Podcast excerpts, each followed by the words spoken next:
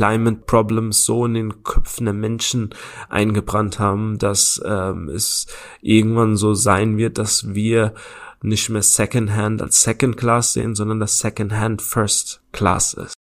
Bin ich auch ganz offen, also man muss eigentlich auch eine, eine, eine Alternative zu Kick und Prime Markt finden.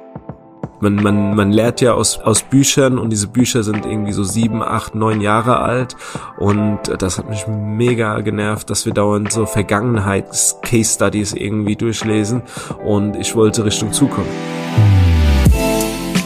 Menschen und Marken, die in keine Schublade passen. Inspiration für Leben und Karriere. Das ist der Andersmacher Podcast mit Dr. Aaron Brückner. Robin, herzlich willkommen im Andersmacher Podcast. Ja, danke schön, Aaron. Ich durfte 14 Jahre lang als Model auf der ganzen Welt arbeiten. Ich durfte für äh, Armani laufen, wurde von Mario Testino fotografiert, habe mir damit meine akademische Laufbahn finanziert und ich vermisse bis heute meinen Lieblingskunden, den Hemdenhersteller Olymp aus Bietigheim-Bissingen. ähm, aber ich, aber ich verrate dir was vorweg. Ich hasse Shoppen.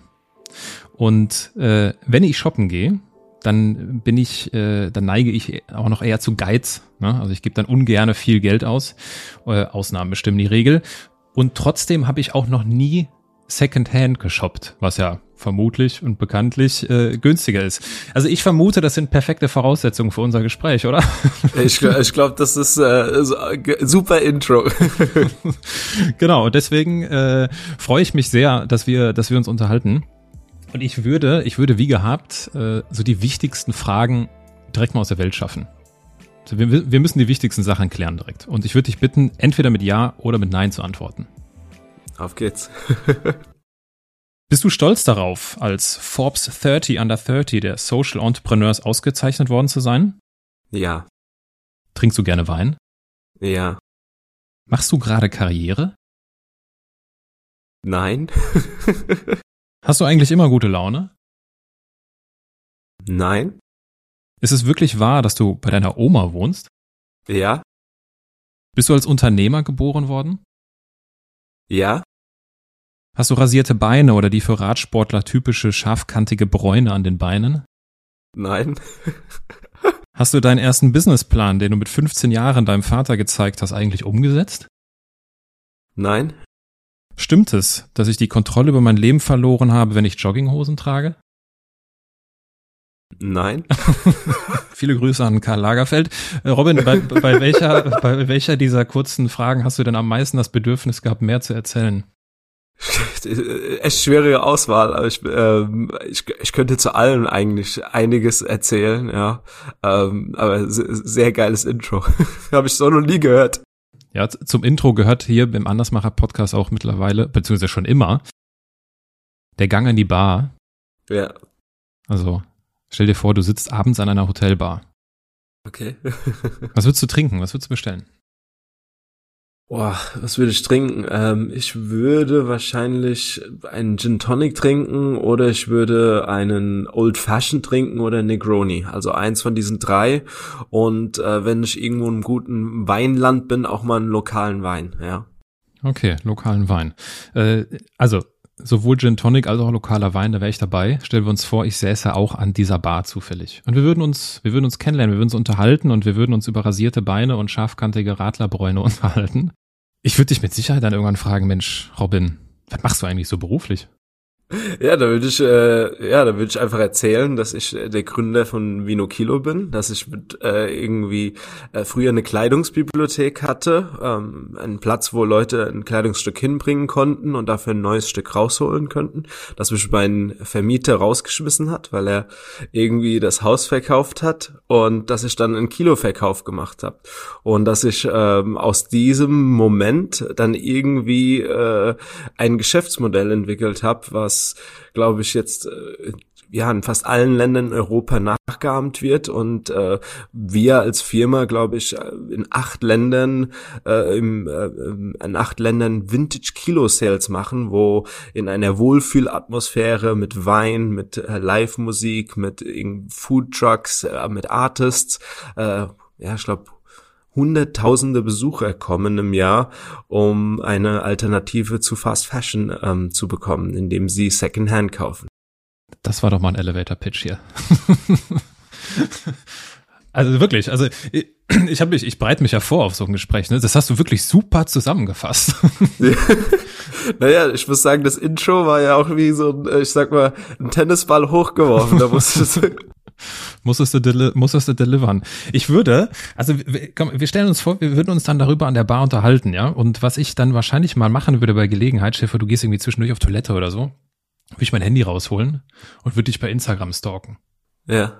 und ich zeig dir jetzt, ich zeig dir jetzt drei Bilder aus deinem Feed. Und mich interessiert so die, die Story hinter dem Post. Ja? Ja, okay, so, alles klar. Ähm, auf dem ersten, ich bin gespannt. ja, kannst du sein. Auf dem ersten ähm, wird man, wird, ich verlinke übrigens, ich verlinke übrigens die Bilder jeweils, weil es ist ja hier Audiowelt. Ich verlinke übrigens die Bilder in den Show Notes. Das heißt, wenn ihr, liebe Hörer, nachvollziehen wollt, worüber wir dann sprechen, geht einfach in die Show Notes, klickt drauf, dann seid ihr bei Instagram. Die Bilder sind dann verlinkt. Also auf dem ersten, ähm, das hat was mit Radfahren zu tun. Du sitzt aber nicht auf dem Rad.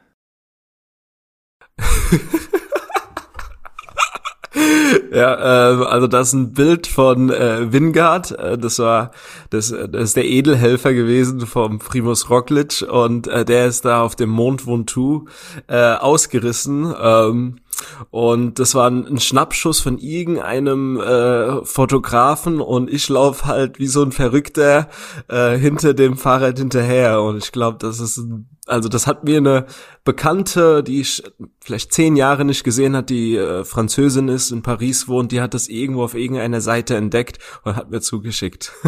Sehr geil. Bist du, bist du ein großer Radsportfan? Ich würde sagen, ja. Weil ich meine, du, du fährst ja auch selbst, ne? Ich fahre selbst immer Vintage-Räder, muss ich dazu sagen, da wo es noch richtig weh tut, ja, aber ich bin schon ein Radsport-Fan. Und wahrscheinlich bist du den Mont Ventoux äh, auch hochgefahren vorher. Ja, ja. Das genau. war ja genau. hier am Mit am meinem Ende. Bruder, ja, genau. Ja, sehr geil. Ja, also ich, ähm, Radsport ist bei mir ja ein großer Teil meines Lebens gewesen. Ich war früher im, im, äh, im Junioren, im Jugend- und Juniorenalter war ich da äh, etwas ambitionierter unterwegs. Und deswegen, ich habe das natürlich live am Fernsehen verfolgt, diese Attacke von ihm. Ganz großer, ganz großer Moment. Äh, ich bin gespannt, äh, äh wie es, äh, ja, welche Rolle er im nächsten oder in diesem Jahr spielen wird bei der Tour de France.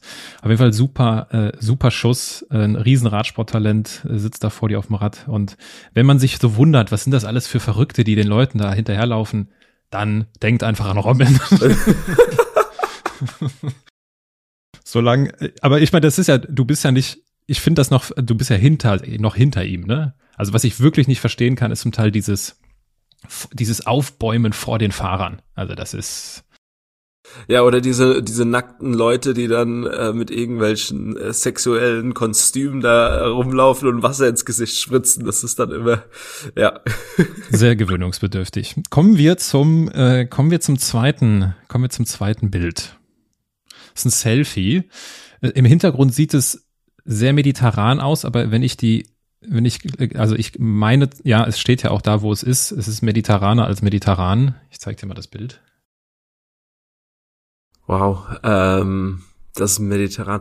Das ist, muss ich sagen, glaube ich, ein sehr, sehr altes Bild, aber ich glaube, das ist gar nicht von äh, hier im mediterranen Raum, sondern das ist aus Afrika. Das ist korrekt, ja. das ist Kigali. Genau, genau Kigali, genau, ja, ja, ja, ja. Also das länger, das, also was habe ich in Kigali gemacht, äh, wenn das so ein bisschen die Frage ist. Ähm, ich habe früher ähm, ja, ich habe also, man muss vielleicht einen Schritt noch zurück machen. Ich habe nie mein Studium fertig gemacht. Ich habe mal Business studiert. Ich habe auch mal ein halbes Jahr Theater äh, studiert in London.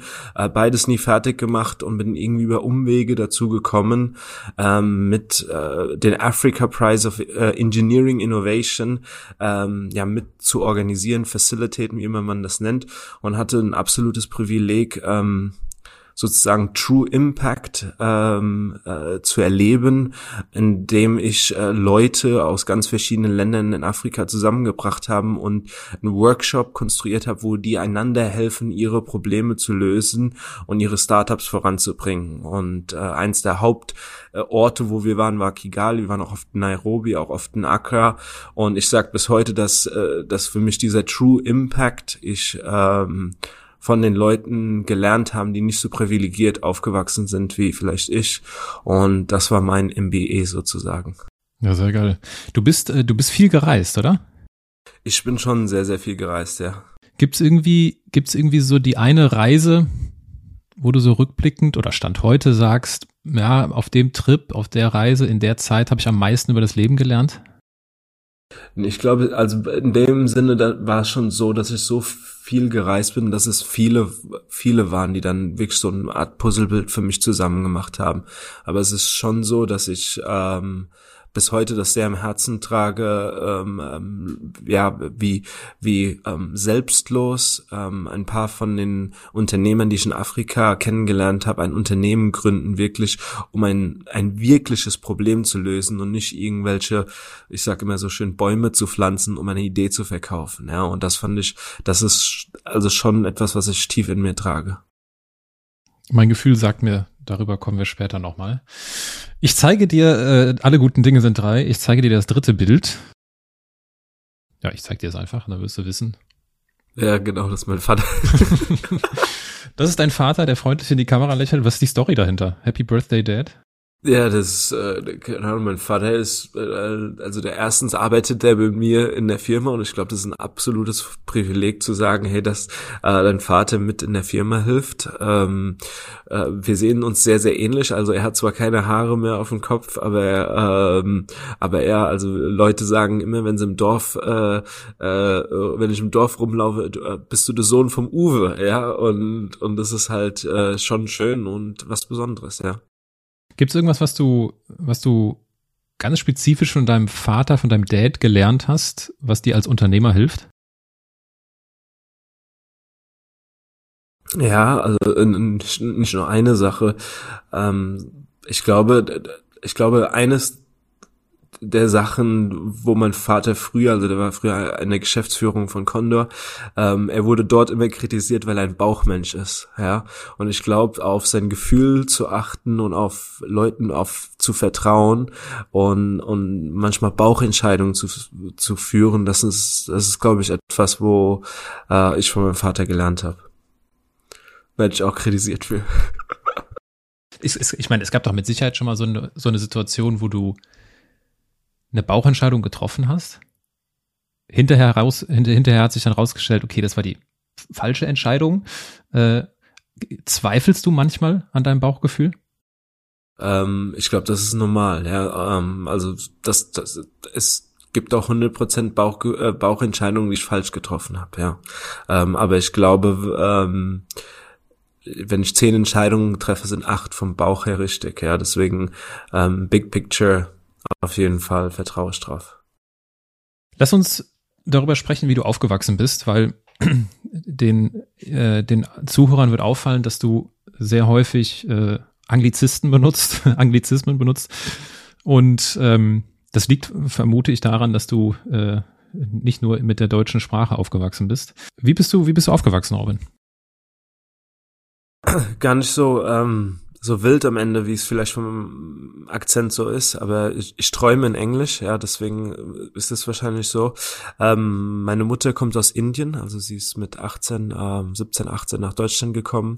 Man sieht es mir überhaupt nicht an, ich sehe komplett aus wie mein Vater, mein Bruder sieht sehr aus wie meine Mutter und, ähm, und ja, meine Mutter hat schon immer so die indische Kultur irgendwie vermisst und hat probiert, uns schon ähm, so viel mitzugeben wie möglich. Ähm, Warum spreche ich kein Hindi? Mein Bruder spricht ein bisschen Hindi, ähm, weil meine Mutter aus einer Mittelklasse-Familie in Indien kommt, wo, wo Englisch so die, die Erstsprache war. Und dann hat sie mit uns immer zu Hause Englisch gesprochen.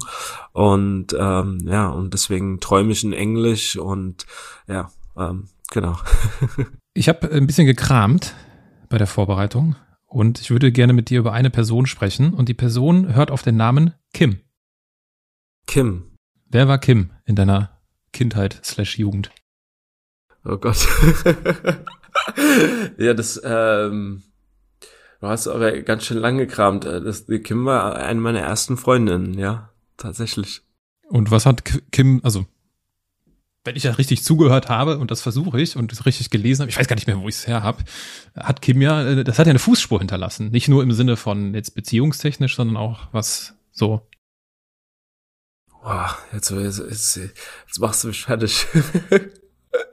ich, jetzt gib mir noch mal einen Anhaltspunkt, ja. Äh, worauf willst du hinaus? Stichwort Klamotten. Ach, jetzt, jetzt, jetzt komme ich. Ah, wo du überall rumkramst, das ist echt der Wahnsinn. Also, Kim war nicht meine erste Freundin, die hieß nämlich auch so, ja. Ach so. Sondern, sondern Kim war mal der Nachbarsjunge, ja, so. und beste Freund meiner Kindheit, mein Schlagzeuglehrer und äh, ich habe immer seine alten Klamotten bekommen, ja, und hab äh, hab diese mit, äh, die waren mir alle natürlich viel zu groß, aber die habe ich mit absoluter Inbrunst äh, und äh, Love äh, getragen, ja, und äh, habe immer gedacht, ich wäre der coolste Typ in der Schule, weil ich von meinem Schlagzeuglehrer die Klamotten trage, ja, und diese waren natürlich alles Secondhand. okay, das ist natürlich, die, jetzt ist natürlich die große Frage, gibt's denn noch eine große Geschichte bei der anderen Kim? Sehr viele, aber das, das, das packen wir hier alles nicht rein. okay.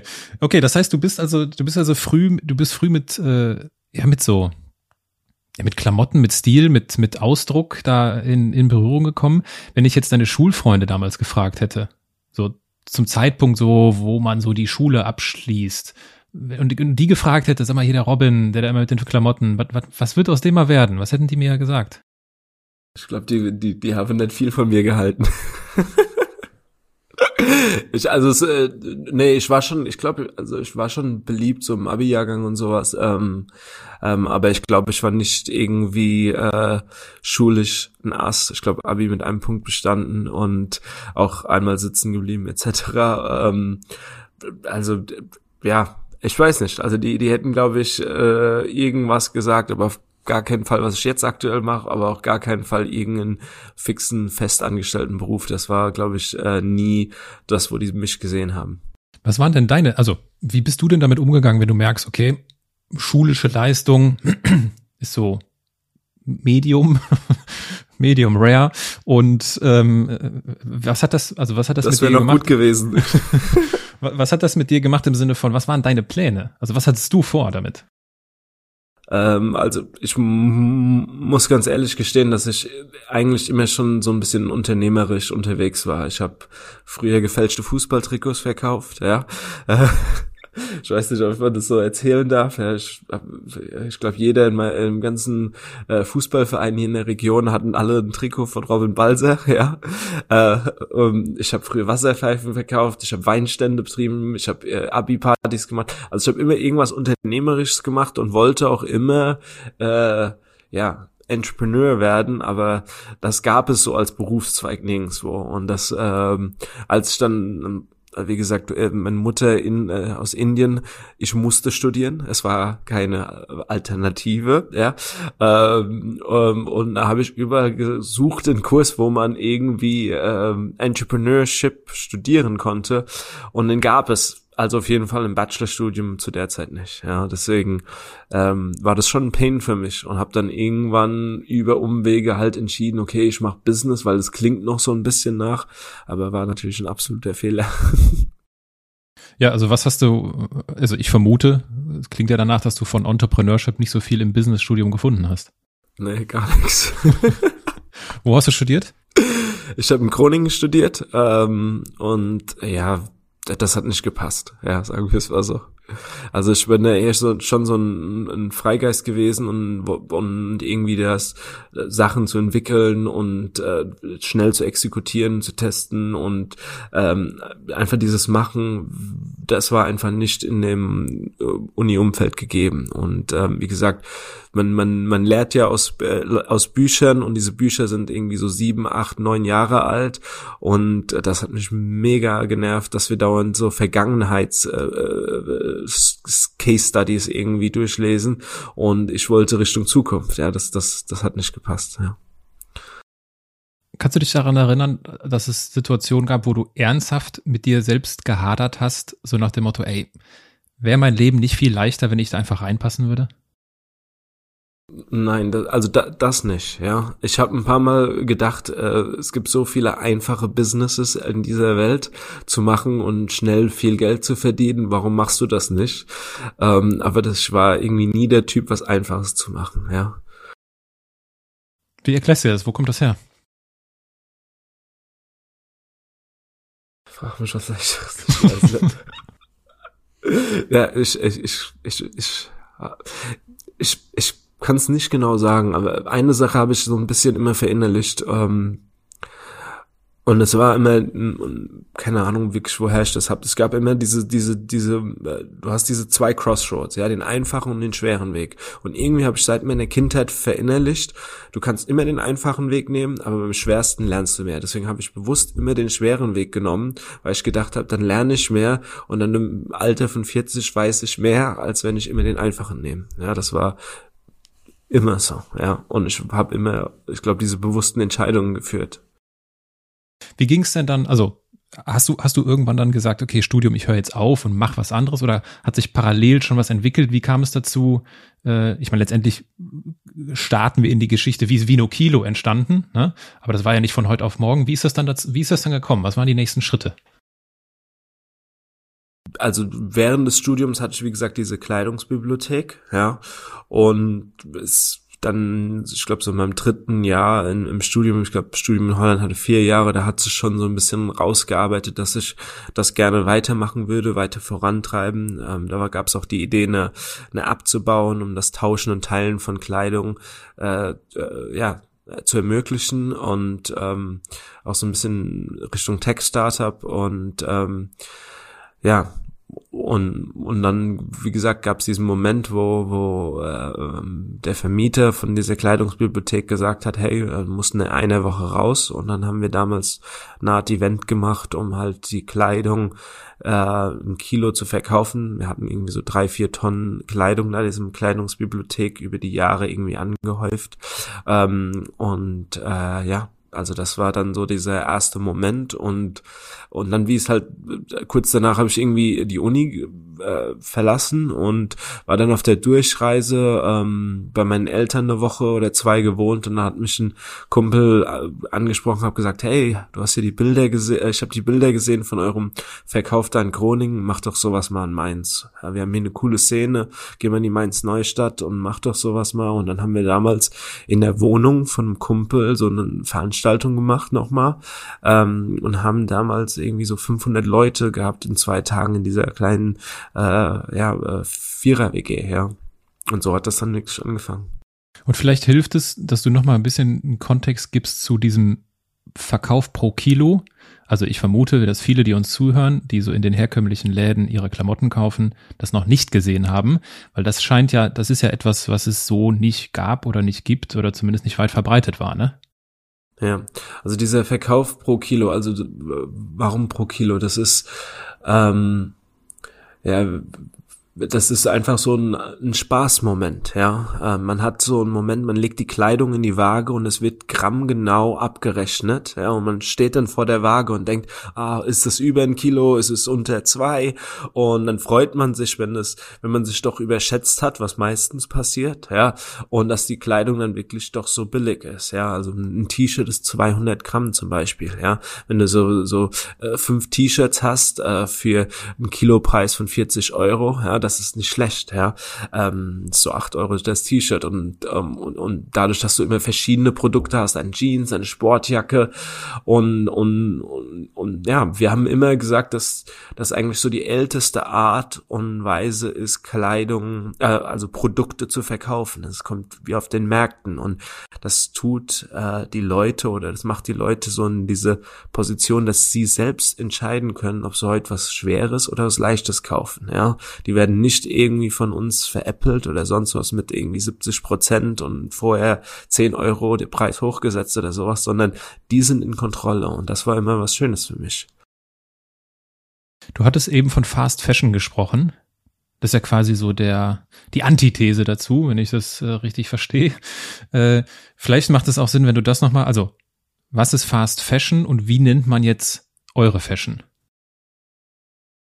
Da kann man auch sehr, sehr lang drüber philosophieren, aber ich probiere es mal so ein bisschen kurz. Also Fast Fashion ist für mich dieses, diese absolut Sinnlosigkeit, ähm, Produkte in so einem schnellen Maß zu produzieren ähm, und über Marketingkanäle die Leute zu animieren, ein Kleidungsstück zu kaufen, weil sie sonst aus dem Trend halt draußen sind die ziehen das eine Woche oder ein paar Tage an und dann kommt der nächste Trend schon und dann müssen sie das nächste Produkt kaufen und das alte Produkt, was nur eine Woche alt, alt ist, landet dann in den Müll. Ja, das ist für mich, und das passiert dann irgendwie 50 Mal im Jahr und, äh, und das ist ein Aspekt, aber noch viel, und fast genauso schlimm oder noch einen anderen Aspekt dazu, für jedes Kleidungsstück, was irgendwie verkauft wird, produzieren die vier, fünf Sachen, ja, äh, Kleidungsstück von der gleichen Größe etc., äh, die dann einfach irgendwann auch weggeschmissen werden. Also es ist, äh, es sind eine absolute Ressourceverschwendung und Sinnlosigkeit,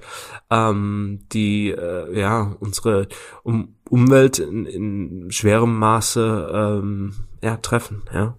Und, und was wir halt verkaufen, ähm, ist halt Vintage und wir sagen, äh, Vintage sind die, die, ich nenne das Vintage, das sind Produkte von den äh, 60ern zu 90ern auf unseren Events, also mehr als 30 Jahre alt, ist alles Secondhand. Und warum ist das jetzt vielleicht nachhaltiger? Ist, weil früher hat man wirklich Produkte mit solcher hohen Qualität, ähm, ähm, kreiert oder gemacht, weil man ähm, äh, vor allem dieses Produkt äh, so oft anziehen wollte wie möglich. Ja, der, die, die Intention war immer Langlebigkeit. Ja, das wird die Intention war immer, das kann der, der Groß, äh, Großopa seinem Sohn und seinem Enkel noch weitergeben. Und wir haben Produkte dort, die, die du hast das Gefühl, also die sind 60, 70 Jahre alt und die sind wie neu ja. Und das hättest du bei keinem Fast Fashion Produkt von Zara, H&M. Das trägst du viermal, das wäschst du einmal, das kannst du wieder vergessen, ja. Weil das einfach so schlechte Qualität ist, ja. Ist das, ist das gut erklärt? Ja, ja, ja also äh, macht Sinn, vor allem auch diese Differenzierung. Ne? Also Vintage ist nicht gleich Secondhand, sondern Vintage ist also Teil von Secondhand, so verstehe ich das. Ne? Ich habe ich hab letztens bei ich habe letztens auf LinkedIn habe ich ähm, irgendwas gesehen, wo jemand was gepostet hat, ir irgendein Bild aus irgendeiner Wüste in Chile, ein Riesenhaufen von Klamotten und er hielt so ein ein Klamottenstück hoch, da war noch irgendwie das Preisschild drin und so nach dem Motto, hier, hier landen übrigens unsere Klamotten. Ne? Also irgendwo abgeladen in der Walachei und dass das jetzt nicht wahrscheinlich das Klügste und das Sinnvollste ist, äh, äh, ist, ist denke ich, ist denke ich klar. Und das das ist ja das, was Fast Fashion ist, ne? Viel hilft viel, ja, also äh, das, aber also das ist jetzt vielleicht sinnbildlich, aber es ist nicht nur das. Ja, es, wir haben ein, Pro, ein Pro, wir haben mehrere Probleme. Wir haben erstmal ein Pro Problem in der Produktion, ja, ähm, oder in der Herstellung von Kleidung, weil die, um Kleidung zu probieren, das ist einfach dreckig, ja. Da wird äh, unheimlich viel Wasser benutzt, ja, äh, Wasser, was wir eigentlich äh, gut brauchen. Da wird äh, oft äh, Fasern benutzt, die die Mikroplastiken haben, die dann später im Waschgang in unsere in unsere Nahrungsketten und Wassersysteme kommen. Äh, oder werden Färbungsmittel bekommen, die irgendwie komplett giftig sind.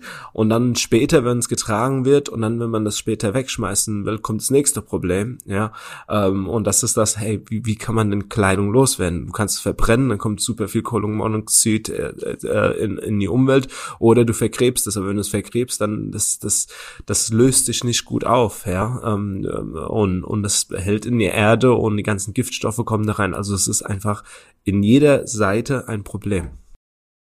Ich habe irgendwo eine Überschrift gelesen, Robin Balsa kämpft gegen, kämpft gegen Fast Fashion. Ist es wirklich ein Kampf, den du da betreibst? Ich würde sagen, nein, ja, ähm, weil, weil für mich ist Kämpfen zu, ähm, etwas zu negativ behaftet. Ja, ich habe immer äh, von mir gesagt, dass wir wir können nicht gegen Fast Fashion kämpfen, sondern wir müssen eine Alternative schaffen, die einfach besser ist. Ja, ähm, wir können nicht äh, hingehen und einfach von den Menschen verlangen, die vielleicht nicht so privilegiert sind, dass sie vom einen Tag auf den anderen Tag Secondhand kaufen, ähm, das teurer ist oder das weniger gut aussieht, als was es aktuell gibt. Deswegen haben wir immer gesagt, hey, Vino Kilo macht Events. Das soll so eine schöne Erfahrung sein, dass die Leute da gern hingehen. Ähm, wir müssen preislich äh, so das drücken, dass es äh, konkurrenzfähig ist zu, äh, im Preisniveau zu H&M und Zara und ähm, und wir müssen dann über Kiloverkauf etc. Äh, äh, so das ganze Erlebnis so rund machen, dass die Leute gar nicht mehr ähm, Lust haben, ähm, äh, Fast Fashion zu kaufen. Ja, und das war immer so äh, die Idee. Wer ist denn eure Konkurrenz? Ja, eine gute Frage. Also die Konkurrenz, die ich immer halt so sehe, sind schon alle großen Fast Fashion oder First Fashion Label. Ja, wenn ich natürlich mit irgendwelchen Investoren oder sonst was sind, dann denken die immer Konkurrenten sind äh, Leute, die auch Secondhand verkaufen. Aber das sehe ich so nicht, sondern das sind Leute, die auch die Welt etwas verbessern. Ja? Und, ähm, und ich freue mich darüber, mehr Mitstreiter zu haben, weil, weil das Problem ist einfach zu groß, um ähm, dass das eine Firma irgendwie lösen könnte, sondern es müssen viele zusammen daran hebeln. Ja. Jetzt werden sich wahrscheinlich viele die Fragen stellen, okay, ähm, wo kriegt ihr die Sachen denn her? Wie funktioniert, also so, so ein Blick auf den grober Blick auf die Wertschöpfungskette. Wie funktioniert das denn? 100 Prozent. Vielleicht ist dort wichtig auch mal zu erzählen, dass also ich habe das wirklich von der Picke auf gelernt, habe irgendwann mal Flohmarkt gestanden in Amsterdam, äh, sehr Vintage getragen und kam eine, eine Person auf mich zu und hat gesagt, hey, du siehst cool aus, kannst du mir mal zeigen, was, was Vintage-Ware ist? Und wir haben dann von so einem Kleidungsrecycler 600 Kilo äh, Kleidung gekauft und haben das angefangen bei ihm im Wohnzimmer zu sortieren und äh, aus diesem Sortierung ist dann quasi die das erste Produktkategorie gekommen oder ersten Produktkategorien für das erste Kilo Sale, äh, das zweite Kilo Sale, ja. Und ähm, inzwischen ist es so, dass äh, wir, ich und mein Partner, das so lange verbessert haben, ähm, dass wir ähm, ja ein System entwickelt haben, dass wir mit irgendwie so ja, vielleicht 30 Recyclern in ganz Europa zusammenarbeiten. Wir haben vor Ort Leute, die quasi die Kleidung, die weggeschmissen wird, rauspicken. Ja, das ist wirklich so ein bisschen wie Nadel im Heuhaufen suchen, weil es wird so viel, so brutal viel weggeschmissen, ja, dass wir probieren, die Kleidung, die zu unseren Kon Konsumenten und Usern am besten passt und die auch wirklich gewollt wird, die probieren ähm, zurückzuholen und die auf die, die werden dann gewaschen, repariert, kommen zu unser Lager hier in Bodenheim und dann fahren die auf die Events. Wegschmeißen heißt jetzt aber nicht äh, um die Straßenecke gehen und das in so einen äh, Container zu tun, ne, der dann die Klamotten irgendwo hinbringt. Ist das für dich, ist das Wegschmeißen oder ist das was, ist das eines von diesen Recycling-Anbietern dann? Doch, also das ist äh, das ist eine äh, der verschiedenen Sourcen. Also Kleidung, also wenn du jetzt einfach hingehst und sagst, okay, äh, du willst deine Kleidung, deine Klamotten loswerden, dann gibt's für dich entweder kannst du so eine Clothing Bank, ähm, wie, ich weiß noch nicht, wie es auf Deutsch heißt, Clothing Bank, kannst du die Kleidung halt rein äh, reinschmeißen. Ja, du kannst das entweder in so ein ähm, Goodwill Store geben, ja, also ein Charity Shop, oder du, äh, du manchmal gibt's diese vor der Tür Abholung, so diese Körbe, da kannst du die Kleidung reinmachen und dann holen die es ab. So, das sind diese drei Sourcen und und ja, aus diesen drei Sourcen ähm, äh, gibt es eine große Menge an Kleidungsmüll. Man sagt so etwa 12 bis 14 Kilo pro Jahr pro Person in Deutschland, also wirklich riesige Mengen an Kleidung. Und aus diesen Kleidung holen wir, ich glaube, so ein Prozent äh, von allem, was wir durchschauen, nehmen wir überhaupt. Ja, also es ist wirklich äh, schwere Arbeit. Und deswegen ist auch der Prozess für Secondhand-Kleidung, den wir halt haben, teurer, als wenn man neue Kleidung produziert, was eigentlich absurd ist, ja die Zeit ist das eine, was da wahrscheinlich äh, teuer ist. Zahlt man dann dafür, für das, für die Klamotte da? Ja, also man zahlt, also wir haben mehrere Zahlungsquellen, ja. Das eine, wir zahlen erstmal die Personen vor Ort, die kriegen so eine Art Pickfee, könnte man sagen, dass die die Klamotten für uns halt raussuchen. Die kriegen halt, werden regelmäßig mit Daten gefüttert, was verkauft wird bei uns in den Events. Wir updaten die Liste ständig und, und gehen dann auch, probieren dann mit Trends mitzugehen. Dann die, die Kleidung Recycler, die äh, dann ähm, äh, dort diese Kleidungswirtschaft betreiben, die bekommen dann Geld. Ähm, dann nochmal die Personen, die dafür das äh, Reparieren und Waschen der Kleidung und Transport und dann äh, zu uns ins Ja, also das sind mehrere äh, Zahlungspunkte. Jetzt könnte, jetzt könnte der, der kritische Zuhörer des Andersmacher-Podcasts sich denken, finde ich cool, ne? So, die, die Welt verbessern finde ich, finde ich gut, ist eine gute Mission. Aber wenn jetzt nur ein Prozent dann da rausgesucht wird, also mit ein Prozent kann man ja nicht die Welt verändern. Ja, und das, äh, da gebe ich diesem äh, Andersmacher Zuhörer äh, absolut recht. Und das das kann ich auch nur sagen, das schmerzt mich. Und ähm, mein mein mein Wunsch und mein Traum war immer irgendwie auf 60 Prozent zu kommen, ja. Und jede alles was man First-Hand verkauft, ja auch Second-Hand zu machen, ja und da, da bin ich auch ganz offen, also man muss eigentlich auch eine ein, ein Alternative zu Kick und Prime Markt finden, ja um noch mehr Impact zu erzeugen. Man muss wirklich aus allen Alters- und Einkommensschichten überall attackieren. Ich habe jetzt nur irgendwo angefangen, wo ich gedacht habe, okay, das ist erstmal einfacher zu skalieren und irgendwie aufzubauen. Ähm, ja. Ja, ganz ehrlich, also er hat einfach recht, ja. du hast in einem, in einem Interview mal äh, gesagt, dass du ist jetzt wahrscheinlich, wahrscheinlich krass aus dem Kontext gerissen. Äh, Zitat, Lösungen finde ich nicht in Deutschland, sondern im Ausland. Das bezog sich so auf, äh, ich glaube auch so die Art und Weise des Unternehmertums ähm, und wie sich die Branche entwickelt. Jetzt dachte ich ja eigentlich, Deutschland ist ein sehr innovatives Land. Ne? Dafür sind wir irgendwie bekannt. Wir kommen ja auch immer auf total tolle, schlaue Ideen und verbreiten es in der Welt. Warum findest du Lösungen in deiner Welt nicht in Deutschland? Vielleicht ist es zu radikal, was, was ich da damals gesagt habe. Generell, was ich vielleicht etwas an Deutschland kritisiere, ist generell, dass ähm, zu oft einfach etwas kopiert wird, ja, oder einfach ein System probiert wird zu verbessern. Und wir sind oft so privilegiert hier, dass wir wirkliche Probleme gar nicht haben und gar nicht dann auch äh, eine Solution zu diesen Problemen halt finden. Ähm, wenn ich einfach zurückdenke an meine ähm, meine Zeit in Afrika, da gab es dann äh, Probleme wie wie keine Elektrizität oder kein Sanitäranlagen etc. Ja, und da gab es dann wirklich super innovative äh, Ideen und das hat mich einfach sehr inspiriert und tut es bis heute noch. Ja, du hast ja eben schon von dieser Selbstlosigkeit, hast du es genannt, ne? Die Selbstlosigkeit der, der Menschen oder der Unternehmer, die du dort kennengelernt hast. Was, ähm, was, was meinst du damit und äh, inwiefern beobachtest du Selbstlosigkeit so in unserem, in unserem unternehmerischen Breitengrad hier? Was meine ich damit? Dann muss ich auch nochmal einfach beschreiben. Also die Selbstlosigkeit, die ich dort erlebe, ist einfach, dass man ein Problem ein, ein, ein wirklich schlimmes Problem dann einfach hat. Ähm, ähm, und man wirklich eine Lösung für dieses Problem probiert zu finden, aber nicht eine Lösung mit der Intention, möglichst viel Geld zu machen, sondern eine Lösung, äh, Lösungsansatz, der, der dieses Problem aus der Welt schafft.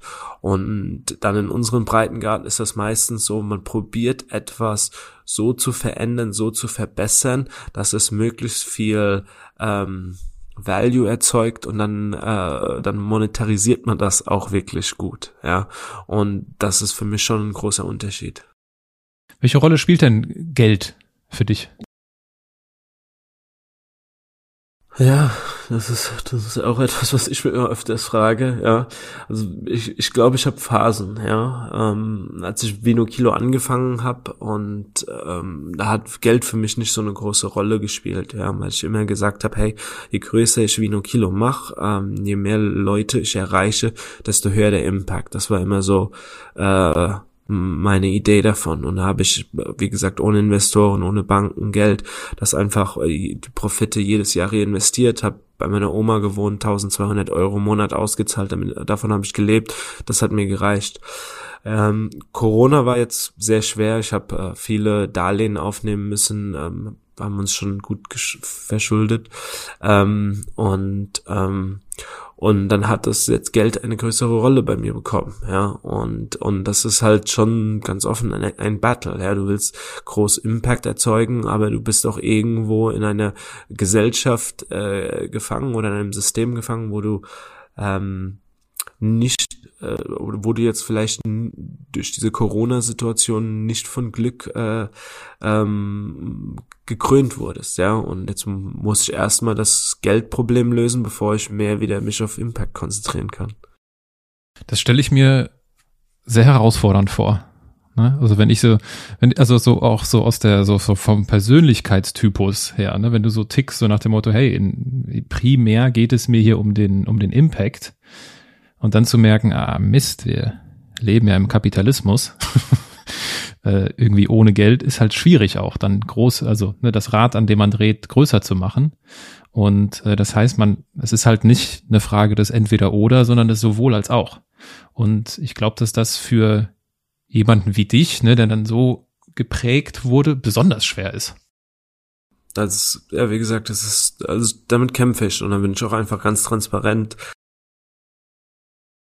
Ich meine, du, du kritisierst ja recht offen so die, so die Unternehmer, die so irgendwas machen, um schnell zu verkaufen, Exit und dann reich und Geld machen. Das ist ja schon so, dass er, das ist ja schon so die, ja, so die, ja, wie soll ich das nennen? Das ist ja schon so das, was du nicht sein willst, ne? Nicht werden willst. Race to Riches. Ne? Ja, genau. ähm, ja, also das, das kritisiere ich ganz äh, relativ offen, ja. Ich meine, das, da kann man ja auch sagen, ne, dass irgendwo steckt da ja auch Nutzen dahinter. Da werden Arbeitsplätze geschaffen. Das wird, da wird ja auch etwas, also wenn es kein Value hätte, würde es ja wahrscheinlich auch nicht funktionieren. Ja. Yeah. Das heißt, wo ist, wo ist für dich da so, ich weiß, ist wahrscheinlich auch schwierig und das irgendwie zu beziffern oder zu benennen, aber wo ist da für dich so eine Grenze? Wo hört dieses gute, in Anführungsstrichen, Unternehmertum auf?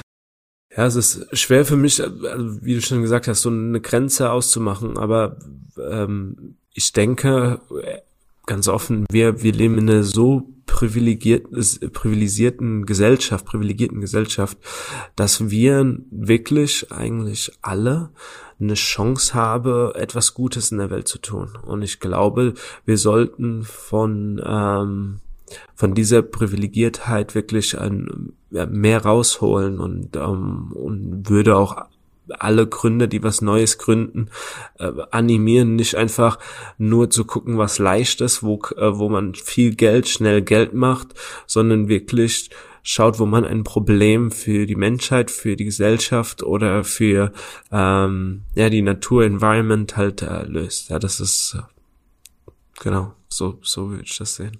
Du hattest eben mal die, äh, die hier diesen typischen Case: äh, Wir pflanzen drei Bäume und äh, so verkaufen wir unsere Idee, ne?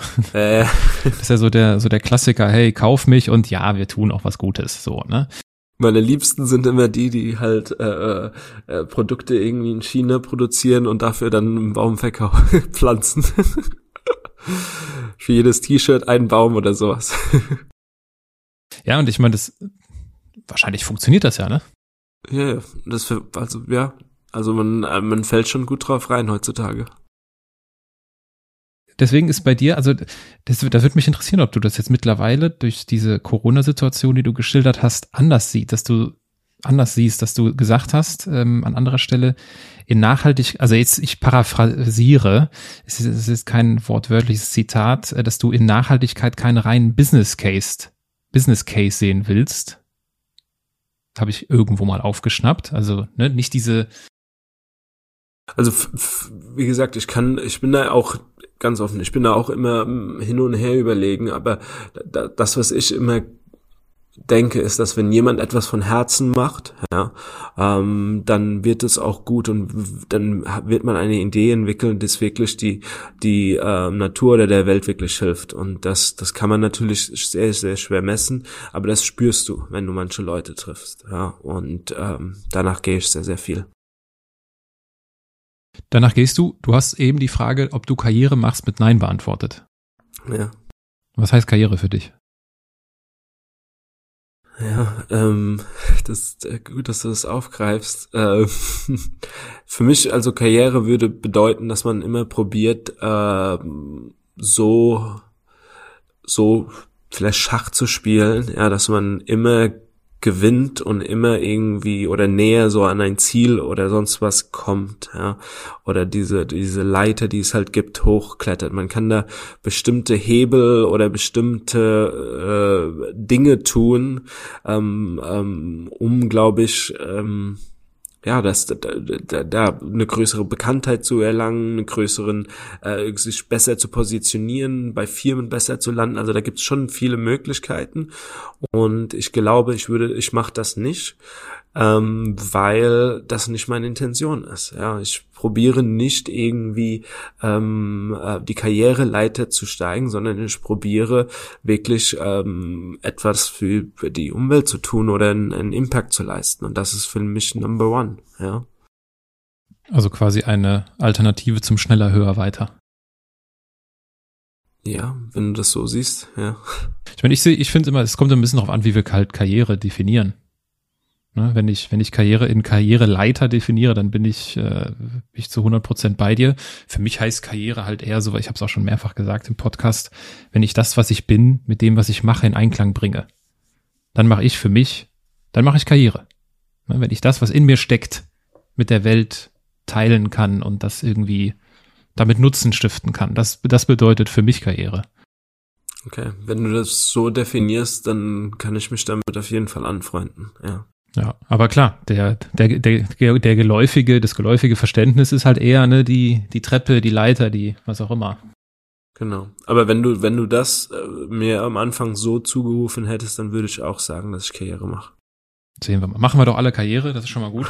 Deine, deine Karriere wird natürlich, äh, wird ja beobachtet von Menschen aus deiner Familie. Du hast schon von deinem Vater gesprochen, der ja auch mit, äh, mitmacht, äh, mitwirkt bei euch. Wenn ich jetzt deine wenn ich deine Oma fragen würde, ne? Ja. Sagen Sie mal, Frau Margot Balser. Ja. Inwiefern hat sich denn der Robin durch die Gründung von Vino Kilo verändert? Was würde die mir sagen? Die wird wahrscheinlich gar nicht auf deine Frage äh, eingehen und würde sagen, ach Gott, ach Gott, äh, der schafft viel zu viel, der Bub, ja. Hätte er nur mal äh, was eine Bank gemacht und, und würde erzählen, dass ohne sie bei Vino Kilo eh nix läuft, ja. Also so in dem Kontext. ja, also du, äh, äh, das ist das Lustige ist ja, äh, oder das Beeindruckende ist, sie, sie, sie arbeitet ja auch ein Stück weit mit, ne? Ja, ja. Also die, die, die ist die ist schon, also die ist 36er Jahrgang, die ist sehr fit, die ist einmal die Woche bei uns da, die hilft dann äh, Kleidung hängen, das ist ein großer Prozessschritt bei uns, weil wir so in der Woche so 30.000 Items für die Events hängen müssen und da hilft die immer kräftig mit, die bringt dann immer ihre Freundin mit, die ist auch irgendwie 80 Jahre alt und ähm, ja, die, die sind immer top top geschminkt, top angezogen, wenn die da ins Lager laufen. Also das ist schon äh, was Besonderes, ja. Ja, und dann erzählt sie immer ihren ganzen Freundinnen immer, ähm, äh, was sie wieder bei Vino Kilo erlebt hat, ja. Finde ich süß. Finde ich super. Äh, deine Mutter arbeitet auch mit. Genau. Was ja, macht deine, was macht, deine, was macht deine Mutter?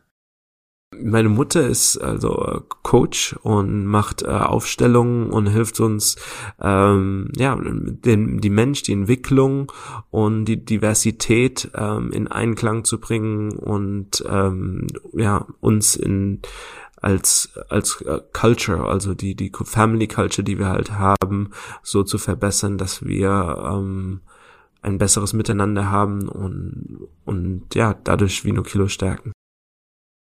Ich meine, das klingt ja schon so richtig nach, äh, ich meine, äh, Familienunternehmen ist aber auch eine, eine Frage der Definition. Was ist jetzt ein Familienunternehmen? Da ist sich die Wissenschaft auch nicht ganz so einig.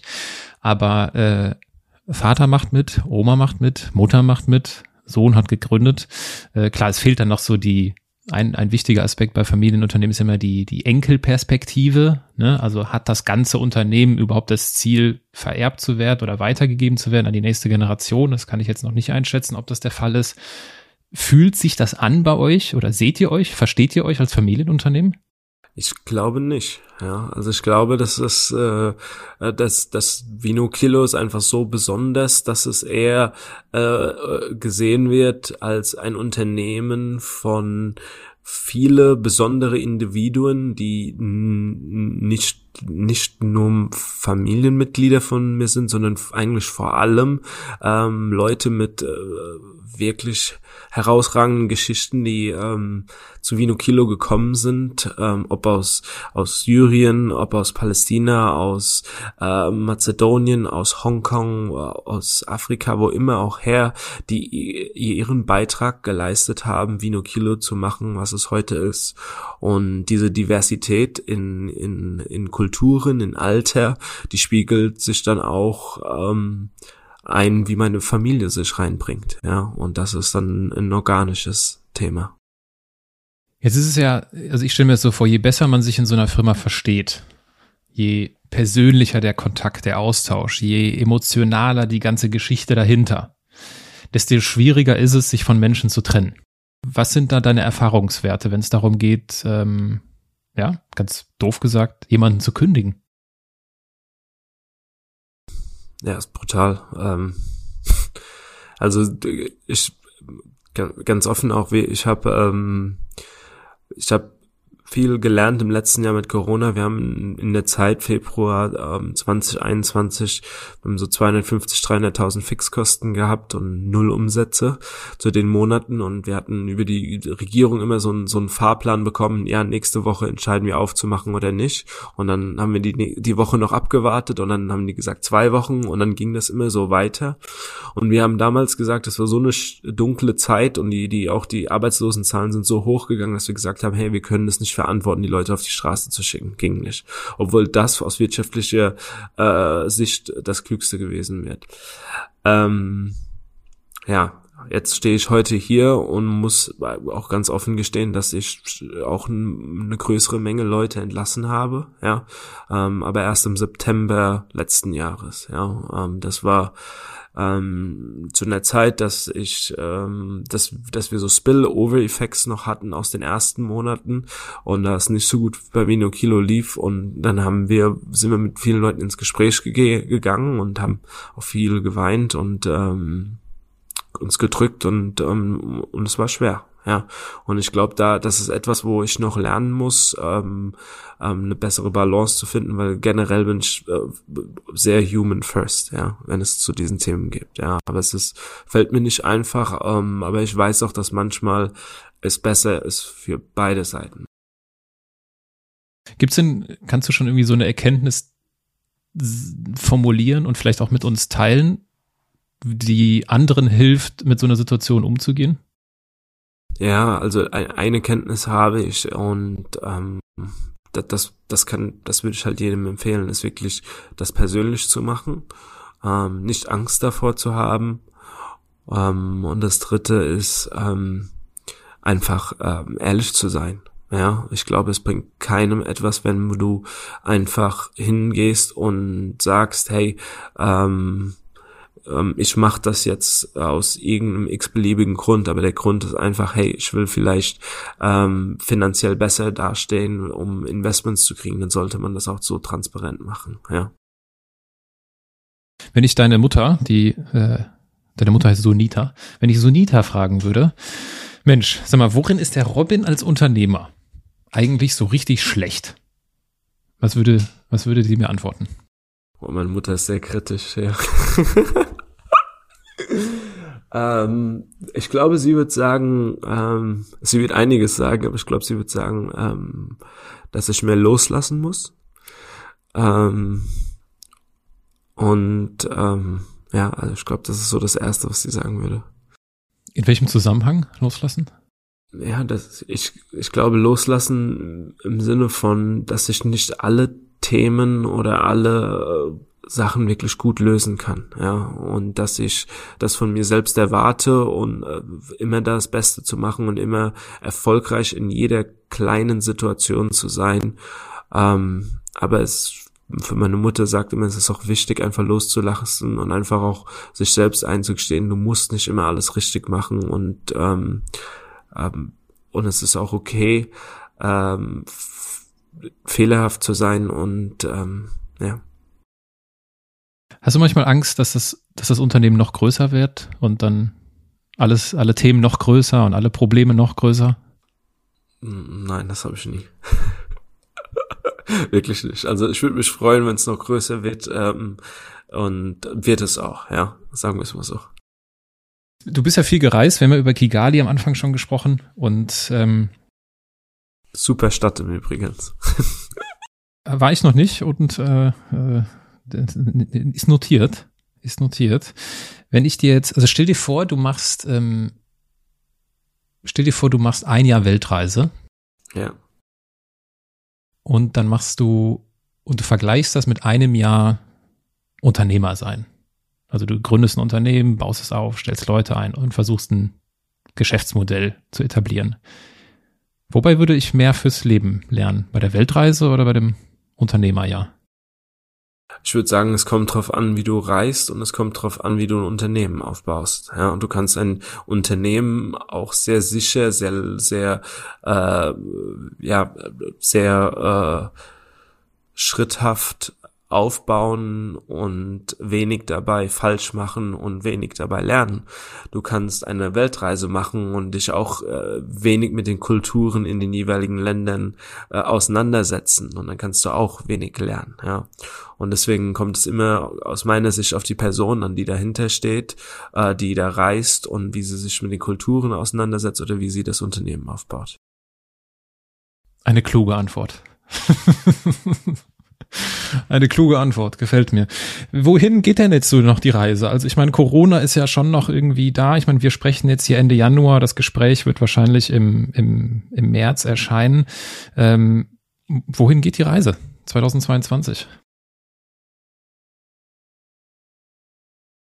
Also ganz offen, ich stand heute, wie ich hier so sitze, und das ist, ich glaube, jetzt Ende Januar, ich bin eigentlich sehr positiv. Ähm, mein Gefühl ist, dass ähm, Deutschland etwas Sonderweg geht Richtung äh, Corona, wenn ich so in die anderen Länder schaue. Generell Omikron wird nicht so hart sein, wie das am Anfang befürchtet wurde. Ähm, ähm, ich habe Hoffnung, dass die Leute super Bock haben, auf geile Mini-Festivals von Vino Kilo zu gehen, ähm, dort Secondhand äh, zu kaufen und dass sich dieses ganze Thema ähm, ja, Climate äh, Problems so in den Köpfen der Menschen eingebrannt haben, dass ähm, es irgendwann so sein wird, dass wir nicht mehr Secondhand als Second Class sehen, sondern dass Secondhand First Class ist, ja, und, ähm, und dass wir primär nur noch Secondhand tragen und ich glaube, dann wird Vino Kilo als Unternehmen einen, einen großen Beitrag leisten und hoffe auch mit vielen Partnern, mit vielen Freunden, mit vielen Artists, ähm, vielen, ja, vielen Leuten ähm, eine, eine bessere Welt gestalten, ja. Bevor ich dir eine ganz einfache Frage noch zum Abschluss stelle, wie, äh, wie finde ich euch denn? Also wenn uns jetzt jemand zugehört und sagt, Mensch, das ist ja, das ist doch mal was anderes, das ist doch mal was Wichtiges. Wie, wie finde ich euch? Wie lerne ich euch kennen? Du hast von diesen Events erzählt. Muss ich zu einem Event gehen oder sollte ich eher mal im Online-Shop ein bisschen rumstöbern? Was empfiehlst du? Ich würde beides empfehlen. Ja, also ich würde erstmal sagen, es ist ganz wichtig, dass man zu einem Event geht. Ja, und generell, also auf unserer Website find, findet man äh, vinokilo.com, ähm, findet man, äh, wo die nächsten Events stattfinden. Man kann auch auf Facebook äh, schauen, wenn man auf Facebook ist oder auf Instagram. Da kriegt man immer ähm, gesagt, also äh, wo wann Veranstaltungen stattfinden. Also wir sind regelmäßig in Italien jedes Wochenende mit zwei Events. Ähm, ähm, jedes Wochenende in einer anderen Stadt in Spanien, an zwei Städten in Deutschland jedes Wochenende. Also da, ich glaube, in einem Monat werden wir irgendwo schon in der Nähe sein, wo man wohnt. Und, ähm, und dann geht man auf ein Event, seine Freundinnen oder Freunde mitbringen und einen schönen Tag haben. Und wenn man nichts gefunden hat, dann im Online-Store schauen und ähm, ja, auf jeden Fall Secondhand genießen und mit Freude anderen Leuten davon erzählen. Und jetzt die ganz einfache Frage zum Abschluss. Ja. Meinst du, meinst du, das Leben verstanden zu haben? Nein. Kurze, klare Antwort, Robin. Ehrliche Antwort. Ich danke dir für, äh, ich danke dir für dieses ehrliche Gespräch. Sehr, sehr angenehm, sehr wohltuend, ähm, wie, wie du uns an deinem äh, Unternehmerleben teilhaben lässt. Und deswegen ein ganz herzliches Dankeschön. Nee, danke an dich. Ja, also ich habe äh, die, die Art von Fragen äh, noch nicht so erlebt und ich könnte es auch länger weiterführen.